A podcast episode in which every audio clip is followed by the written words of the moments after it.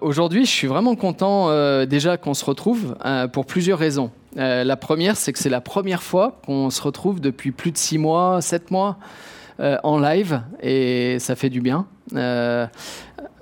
En fait, depuis le confinement, je, fais des heures et des heures de Zoom et j'en suis à un point qu'on appelle la, Zoom fatigue. C'est-à-dire, j'en ai assez. J'ai des journées, des fois même de 6 heures par Zoom. Je crois que dans 10 jours, il y a une journée où j'aurai peut-être 10 heures à peu près. Ça va se finir assez tard. Et, j'avoue que le live, le 3D, la réalité est, beaucoup plus agréable et, intéressante à vivre. Donc c'est vraiment un plaisir de, pouvoir se retrouver et euh, malgré les circonstances, en fait, euh, euh, on peut se présenter devant Dieu et puis lui renouveler notre confiance. Et on voit que notre monde a été bouleversé en bien des points. Et, et, en fait, cet épisode a mis à mal beaucoup de certitudes, que ce soit du côté des croyants, mais aussi du côté des non-croyants. Et on voit que notre monde a été bouleversé et il suffit de se promener dans la rue pour voir que quelque chose euh, cloche, n'est-ce pas? Et euh, la Bible montre en fait qu'à travers ces circonstances, et je, vais prendre le pupitre, ça sera plus simple, euh, à travers ces circonstances, en fait, Dieu œuvre, et c'est pourquoi l'équipe du rivage a validé la proposition de Steve de de faire une, série sur le livre de l'Exode. Et euh, alors, si je vous dis Exode, euh, à quoi vous pensez dans l'immédiat? Plus fort, s'il vous plaît. Euh, la mer Rouge. Ok. Le désert. D'accord. Ok. Quoi d'autre encore? Ouais, Moïse, bien sûr. Alors, l'incrédulité, la désobéissance, d'accord, avec le vaudeur, tu veux dire? Par exemple, ou de manière générale? Ok. Ouais. Il y a le décalogue. Euh, et puis bien d'autres choses. Donc souvent on, retient l'exode avec euh, des événements. Et c'est juste et c'est pas juste. Euh, et on va voir. Parce qu'en fait le livre de l'exode, c'est, il nous permet de comprendre tout le plan de Dieu, le plan de rédemption de Dieu. Alors c'est un mot un peu euh, recherché, mais en fait Dieu a un plan de salut pour l'humanité, il le met à l'œuvre. Et en fait, on voit à travers le livre de l'Exode que les circonstances sont difficiles, mais Dieu est à l'œuvre. Et en fait, on peut bien sûr faire un parallèle avec nous aujourd'hui. Et c'est un peu notre but euh, de, pendant ces, semaines à venir et ces mois, de, de parcourir le livre de l'Exode tout simplement pour que on puisse se souvenir de manière claire que Dieu est à l'œuvre. Et c'est super intéressant parce que euh, on voit en fait qu'au début, il est question d'une famille de 70 personnes, d'accord, descendue, alors même moins au départ, qui est descendue pour échapper à la famine et qui euh, donc émigre euh, ou immigre en, en Égypte. Et en fait, cette famille, celle de Jacob Israël, elle est peu nombreuse. Euh, elle est faible, elle est minoritaire, et peu à peu, elle va être de plus en plus persécutée, elle va subir l'esclavage, la violence, la cruauté euh, d'un roi oppressant, et finalement, chose inattendue, c'est elle qui va dominer l'histoire du salut. Donc, d'un état de faible, Dieu va en faire quelque chose d'extrêmement incroyable, et on en est les héritiers aujourd'hui. Et Dieu est à l'œuvre, en fait, jour après jour, étape après étape, circonstance après circonstance. Et très souvent, on se contente de réduire le livre à la sortie d'Égypte, voire à l'épisode des Dix Commandements. Mais au-delà de ça, en fait, dans ce livre, c'est la présence de Dieu qui est importante. Et on, voit en fait que jusqu'au chapitre 19, il est question de mouvement et de temps. Tout va vite. D'accord? Il y a des siècles entre, on va voir aujourd'hui le texte, entre le verset 7 et 8, il y a 4 siècles. Donc ça va vite, ça trace, on est d'accord? Mais à partir du chapitre 19, au Sinaï, le temps s'arrête, le mouvement s'arrête, et ce qui est important, c'est la présence de Dieu et la manière dont il se révèle à son peuple, la manière dont il, je dirais, il, il met en œuvre une alliance avec son peuple. Et en fait, euh, je vous propose euh, de voir comment ça commence aujourd'hui, donc après avoir fait une brève introduction euh, au livre de l'Exode. Donc, si on retient une chose, dans le livre de l'Exode, le thème central, c'est, est-ce que quelqu'un a retenu? Voir si je suis bien synthétique. La présence de Dieu. Excellent. Du coup, c'est les filles de Willy et Suzy qui sont venus pour la première fois la dernière, euh, à la dernière célébration. Donc c'est une façon de vous, vous faire connaître encore un peu plus. Merci. Et euh, donc du coup, en fait, on voit que la présence de Dieu est vraiment le thème central. Mais au début, ça se voit pas du tout, parce que c'est la cata, la catastrophe, pour ceux qui connaissent la référence. Et donc, du coup, en fait, on se retrouve vraiment dans une situation. Euh, désolé, ça en fait rire, mais en fait, c'est, on se retrouve dans une situation qui est presque perdue d'avance. D'accord? Euh, alors on va lire le texte ensemble, le premier chapitre, et Jonathan, merci de, de le projeter à l'écran. Je vais le lire. Voici la liste des fils d'Israël qui ont accompagné Jacob en Égypte, chacun avec sa famille. Ruben, Siméon, Lévi et Judas, Issachar, Zabulon, Benjamin, Dan et Nephtali, Gad et Azer, et les descendants de Jacob étaient au nombre de 70 en tout. Premier, euh, premier verset du premier chapitre, on a un peuple à 70 personnes. Pourtant, il y a plein de promesses pour ce peuple, mais ils sont 70, misère. Et euh, Joseph mourut, ainsi que tous ses frères et toute leur génération, les Israélites furent féconds, proliférèrent, ça rappelle quelque chose ça, se multiplièrent, ça rappelle le tout début de la Bible, Genèse 1, d'accord Et euh, devint de plus en plus puissant, si bien que le pays en fut rempli.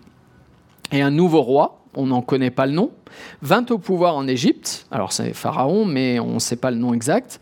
Il ne connaissait pas Joseph. Il dit à ses sujets Voyez, le peuple des Israélites est plus nombreux et plus puissant que nous.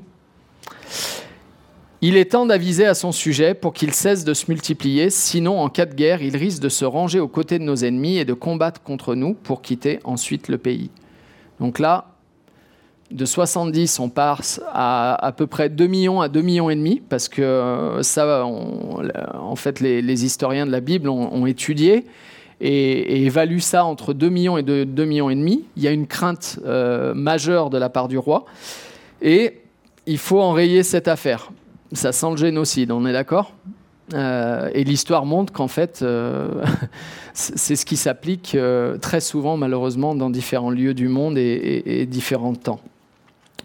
Alors, on, imposa aux Israélites, donc ces premiers niveaux de, persécution, des chefs de corvée pour les accabler par des travaux forcés. Et c'est ainsi qu'ils durent bâtir pour le pharaon les villes de Python, et Ramsès, et pour servir de centre d'approvisionnement. Mais plus on les opprimait, plus ils devenaient nombreux et plus ils se répandaient. C'est euh, aux yeux de Pharaon, ça devait être comme la mauvaise herbe. Euh, et euh, pour ceux qui font du jardin, je pense que ça parle. Et au point que les Égyptiens les prirent en aversion alors ceux-ci les réduisirent à un dur esclavage et leur rendirent la vie amère par de rudes corvées, fabrication de mortiers, confection de briques, travaux en tout genre dans les champs, bref, toutes les tâches auxquelles on les a servis avec cruauté. C'est pas seulement de l'asservissement, il y a la cruauté qui va avec. Il y avait deux sages-femmes pour les Hébreux. Alors on ne sait pas exactement euh, de quelle origine elles sont. J'ai vu différents commentaires à ce sujet. C'est très très dur à, expliquer, ou en tout cas à, saisir. Mais elle se nommait euh, Chifra et, et Poua. Et le Pharaon leur donna cet ordre, quand vous accoucherez les femmes des Hébreux et que vous aurez constaté le sexe de l'enfant, si c'est un garçon, mettez-le à mort, et si c'est une fille, qu'on le laisse vivre. D'accord? Mais les sages-femmes, et le texte nous dit, elles craignaient Dieu. Elles n'obéirent pas au Pharaon. Elles laissèrent la vie aux garçons. Alors le Pharaon les convoqua et leur demanda Mais pourquoi avez-vous fait cela? Pourquoi avez-vous laissé vivre les garçons Et les sages-femmes, de manière très intelligente, répondirent au Pharaon Ce que les femmes des Hébreux ne sont pas, c'est que les femmes des Hébreux ne sont pas comme les Égyptiennes. Elles sont pleines de vie. Et avant que les sages-femmes arrivent auprès d'elles, elles ont déjà mis leur enfant au monde. Alors Dieu fit du bien aux sages-femmes et le peuple continua de se multiplier et devint extrêmement puissant.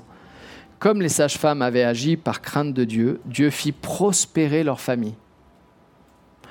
Alors le Pharaon ordonna à tous ses sujets, jetez dans le fleuve tous les garçons nouveau-nés des Hébreux, mais laissez vivre toutes les filles. On arrête le texte ici. Qu'est-ce qui se passe? Je résume très vite. 70 personnes qui représentent le peuple de Dieu. Elles se multiplient. Dieu répond à ses promesses, réalise ses promesses. Elles, euh, je dirais, euh, elles vivent une certaine forme de succès selon la volonté de Dieu. Là, il y a une menace pressentie par un roi qui est cruel et qui va tout mettre en œuvre avec trois niveaux de persécution. On, monte crescendo hein, jusqu'à une forme de génocide puisqu'on tue les nouveau-nés et ça va se retourner contre lui d'ailleurs. Et en fait, à l'arrivée, qu'est-ce qu'on voit? Si le texte est encore là, qu'est-ce qu'on voit?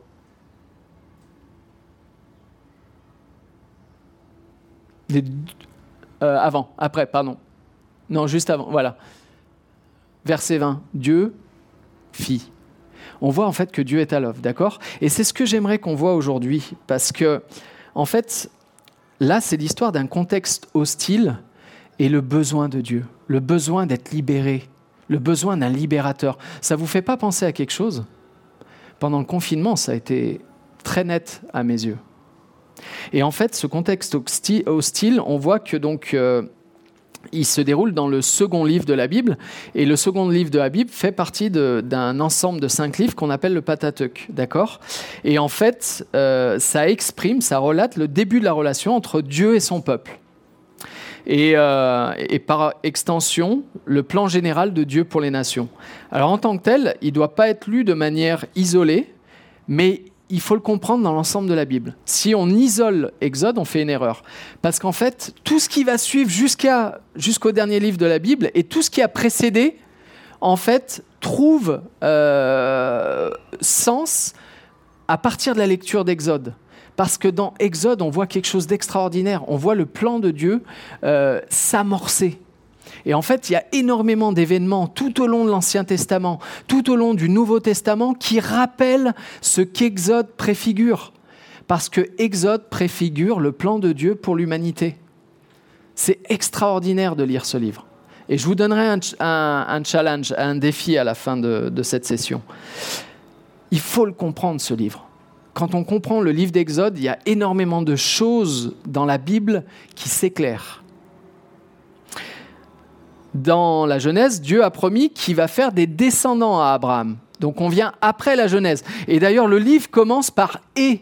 Alors ici, c'est voici, mais dans le texte original, c'est et.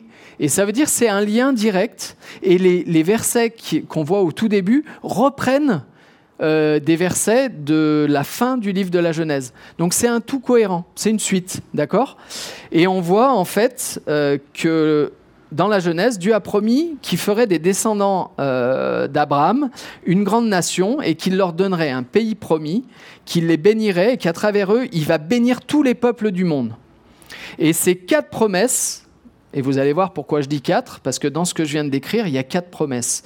Ces quatre promesses sont fondamentales pour l'ensemble de la Bible, parce que tout ce qui se met en œuvre dans la Bible est à lire à la lumière de ça. Et dès Genèse 1 même, on, voit le plan de Dieu se réaliser avec cette idée de multiplication. Et donc, les quatre thèmes majeurs, c'est la promesse d'un peuple, d'accord? L'Exode commence par nous rappeler que les descendants de Jacob n'étaient que 70, et on voit au fur et à mesure qu'ils se sont multipliés, qu'ils deviennent puissants. Alors ce n'est pas l'idée de puissance qui est importante, c'est la manière dont Dieu est derrière ça, est derrière son peuple. La deuxième chose, c'est la promesse d'une terre, ce qu'on appelle communément la terre promise.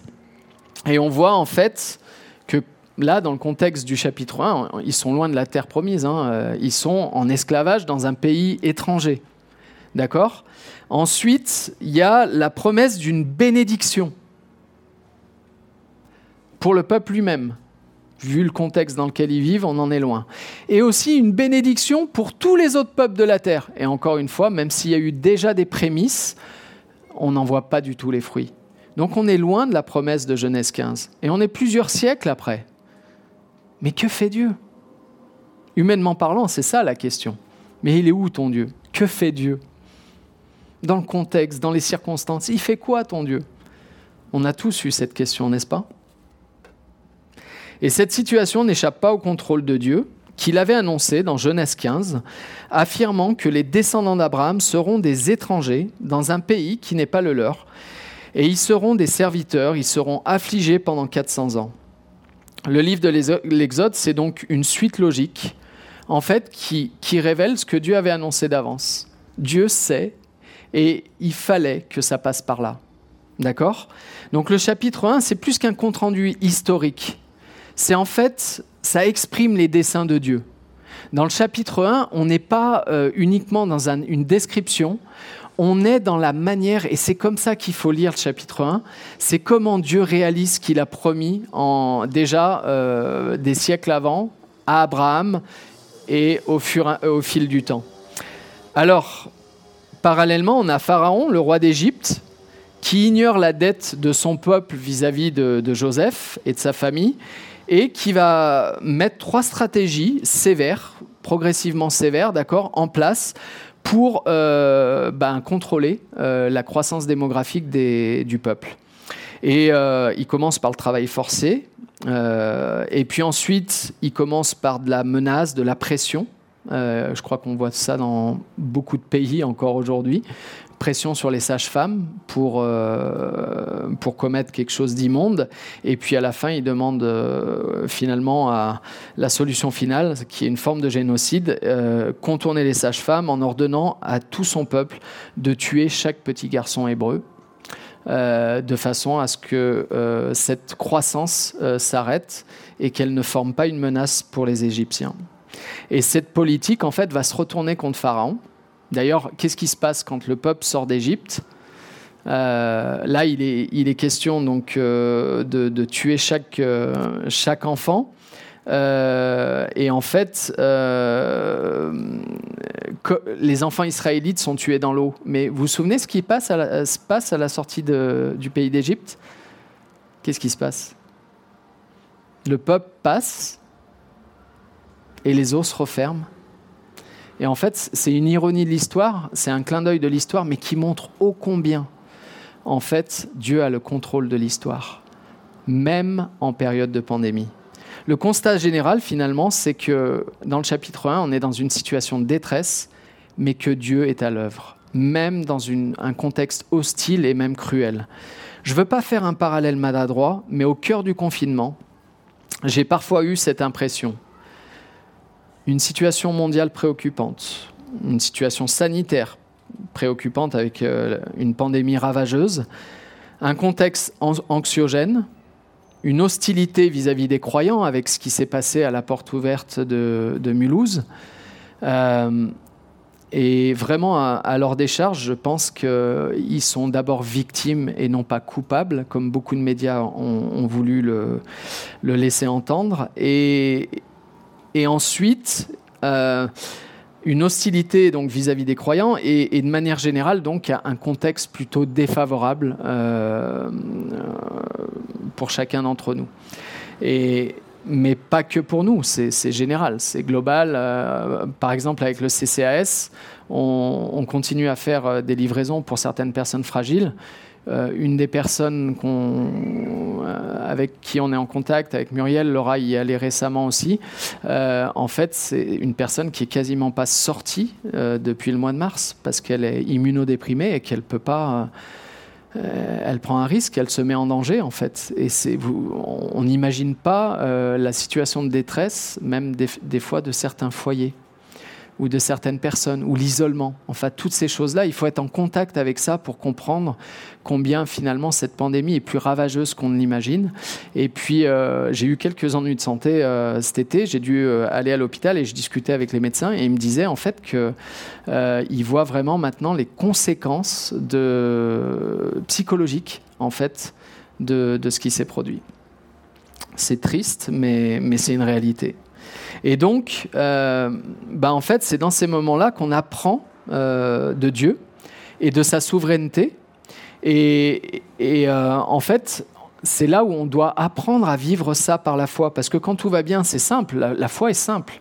finalement. Mais quand on a des situations comme ça, la question c'est est-ce que notre foi est suffisamment ancrée pour résister?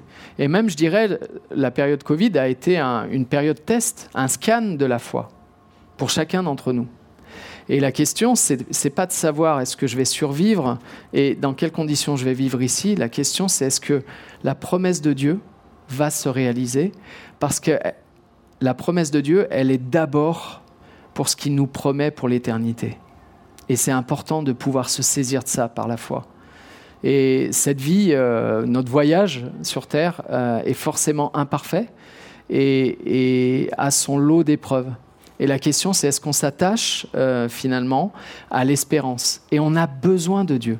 On a besoin de cette libération. On a besoin de cette espérance. Parce que sans ça, c'est dramatique, c'est triste en fait.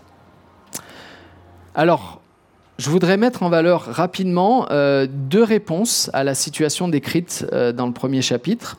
Je voudrais vraiment mettre en parallèle la réponse des sages-femmes et la réponse de Pharaon. non, pas la, Pharaon, on l'a vu, puisque c'est la cruauté, la réponse des sages-femmes et la réponse de Dieu, pardon. Au cœur des tourments, l'attitude des deux femmes est mise en avant. Et ça, ça doit nous parler, en fait, dans une situation similaire. Qu'est-ce que nous pouvons faire pour être fidèles et vivre notre foi et vivre l'espérance qui nous anime? Et en fait, elle nous donne un exemple énorme. Ce sont deux femmes insignifiantes, mais regardez le texte. Est-ce que le texte nomme Pharaon? Pourtant, c'est un homme de pouvoir. Absolument pas. Est-ce qu'il nomme les femmes? Oui. Chifra et Poua. Et en fait, on voit, s'il y avait eu un reportage sur les personnes, ce qui, ce qui aurait été mis en exergue, c'est l'homme de pouvoir, pas deux femmes insignifiantes. Et là, en fait, il y a une inversion.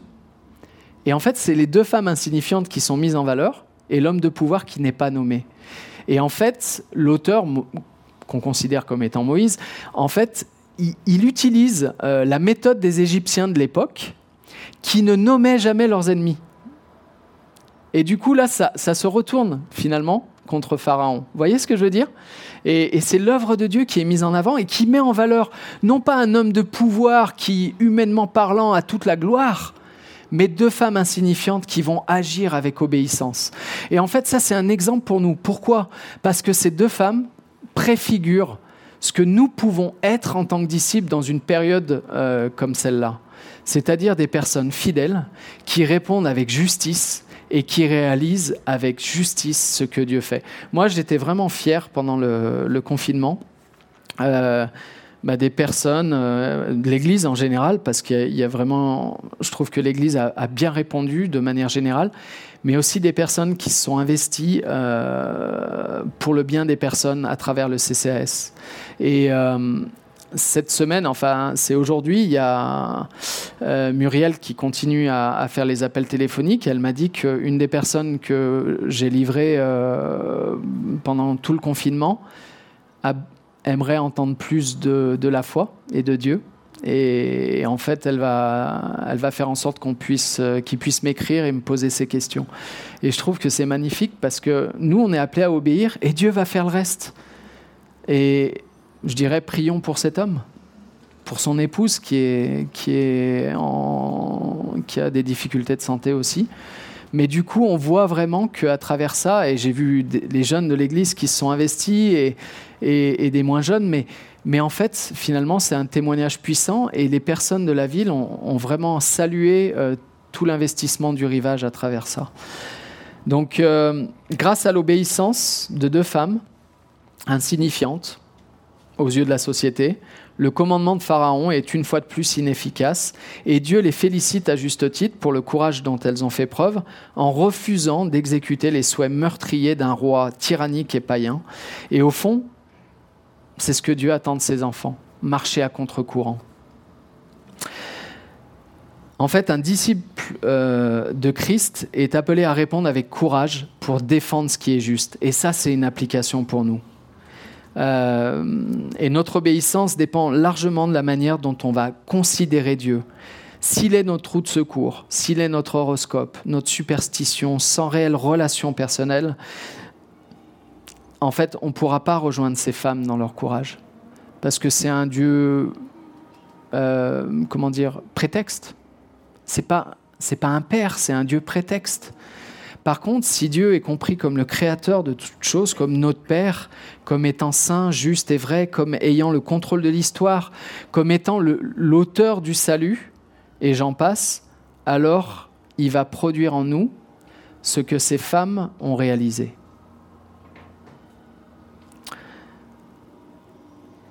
En fait, l'attitude de ces femmes peut largement nous inspirer aujourd'hui parce que dans notre contexte, euh, ça peut nous permettre de mettre en œuvre une attitude audacieuse face à des événements contraires, hostiles, et nous aider à être confiants euh, que Dieu a un plan libérateur. Et je crois vraiment, euh, l'exemple, enfin, c'est super parce que Muriel, elle m'a écrit juste avant la célébration, et, et, en fait, on a voulu juste servir ces personnes sans calcul.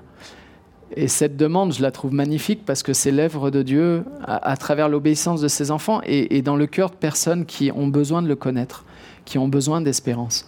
Et c'est finalement ce que nous pouvons être, ce, sel et cette lumière vis-à-vis de la société qui nous environne. Bien sûr, tout ça n'a de sens que parce que Dieu est souverain. Et c'est ce que je voudrais mettre en valeur. Donc il y a eu l'attitude des femmes, mais aussi l'œuvre souveraine de Dieu. Parce que dans le livre de l'Exode, on voit que Dieu est présent et réalise son plan rédempteur, même euh, quand les situations sont compromises ou perdues ou semblent perdues. Euh, et donc, en fait, euh, souvent on est impatient euh, et en fait, on voit que le peuple a été impatient, c'est ce que tu disais Valérie, c'est, il a été impatient et désobéissant, et on voit qu'à chaque fois qu'il le fait, c'est le chaos. Dès qu'ils sortent du pays d'Égypte, ils se plaignent, on était mieux en Égypte, et puis, euh, à partir du moment où, euh, en fait, euh, Moïse monte et, redescend donc, et voit le peuple avec ce veau en fait, c'est dramatique. L'homme qui prend sa vie en main, c'est dramatique. En fait, l'homme qui prend sa vie en main selon Dieu, c'est extraordinaire. Mais celui qui la prend en main par désobéissance, c'est juste dramatique, c'est le chaos à chaque fois. Et on voit là que, en fait, ce peuple tout comme nous, on a besoin de faire confiance à Dieu. Même quand il y a ces circonstances, on a besoin de croire que Dieu euh, va réaliser quelque chose d'extraordinaire. Euh, alors, le tableau du chapitre 1, c'est pas très optimiste, même s'il y a une lueur d'espoir à la fin, mais il doit être mis en perspective avec les promesses de Dieu. Dieu réalise toujours ses promesses avec et malgré nous. Et cette promesse de libération, il va la réaliser. Le plus grand développement dans le livre concerne la relation de Dieu avec les Israélites. Il est clair qu'on doit y veiller en parcourant le livre et tenter de comprendre en profondeur ce que Dieu dit à travers cela. À partir du chapitre 19, ce qui est important, c'est la présence de Dieu avec son peuple et la relation qui se développe mutuellement. Dans le contexte qu'on vit aujourd'hui, c'est la présence de Dieu, notre conviction de la présence de Dieu qui est importante et la relation qu'on entretient avec ce Père aimant et bienveillant. Et regardez, quand on approfondit un peu plus, on découvre qu'en Exode 6, versets 6 à 8, et je vais demander à Jo de, de le projeter, euh, c'est pourquoi, regardez bien ce que le texte dit. Dis-leur de ma part, je suis l'Éternel. Je vous soustrairai aux corvées auxquelles les Égyptiens vous soumettent. Je vous libérerai de l'esclavage qu'ils vous imposent et je vous délivrerai par la force de mon bras. Par la force de mon bras, pas par votre force, par la force de mon bras. Et en exerçant de terribles jugements, je vous prendrai pour mon peuple, la présence de Dieu avec son peuple. Et je serai votre Dieu. Ainsi, euh. Euh, vous saurez que je suis l'Éternel votre Dieu qui vous affranchit des corvées que les Égyptiens vous imposent. Puis je vous ferai entrer dans le pays que j'ai juré de donner à Abraham, à Isaac et à Jacob. Je vous le donnerai pour qu'il vous appartienne, moi l'Éternel. Voyez la manière dont Dieu se rappelle de sa promesse et finalement montre qu'il va la réaliser. Alors, finalement, on voit que Dieu est à l'œuvre dans un contexte hostile et qu'il a un plan rédempteur, un plan libérateur pour chacun. Et aujourd'hui, moi, je voudrais vous, encourager et nous encourager, parce que je, me comprends dedans et même en premier, à saisir et à embrasser la joie inhérente euh, euh, qui, qui est associée, inhérente à Dieu et, à son plan, d'accord, libérateur. Que chacun de nous puisse non pas regarder aux circonstances présentes premièrement, mais, mais regarder ces circonstances non pas comme un paravent, mais au-delà de ces circonstances, regarder que en fait Dieu est à l'œuvre et qu'il a le contrôle de l'histoire et qu'il a le contrôle des choses. L'exercice pratique que je vous propose, c'est de faire du livre d'Exode, de l'Exode, un sujet de méditation personnelle pour que vraiment on grandisse ensemble dans la parole. Pendant ces semaines, pendant ces mois, on va parcourir le livre de l'Exode. Moi, je vous propose de le méditer au regard de cette idée que Dieu accomplit son plan malgré les circonstances, un plan libérateur, et que par ce plan, en fait, on voit combien nous avons besoin de la présence de Dieu. Et comment nous sommes finalement le fruit de ce plan aujourd'hui, le résultat de ce qui se passe dans l'Exode. Donc, est-ce que vous seriez d'accord pour que, ensemble, ce mois, et je dirais dans les semaines à venir, on médite ce livre et que quand les prochaines fois où quelqu'un va prêcher sur ce texte, ça va pas être une découverte, ça va être le fruit de la méditation de chacun dans l'Église. Et on va découvrir que l'Exode, mais ça ressort partout, partout. Vous prenez le sermon sur la montagne, ça fait référence au Sinaï. Vous prenez euh, la multiplication des pains. En fait, il y a jusqu'à l'Apocalypse, jusqu'à la fin tout est préfiguration du plan de rédempteur de Dieu. En fait, on va comprendre plein de textes de la Bible grâce à la lecture de l'Exode, du livre de l'Exode. Ça vous dit? Donc c'est un challenge, je sais que certains ont des plans de lecture, un petit chapitre par jour.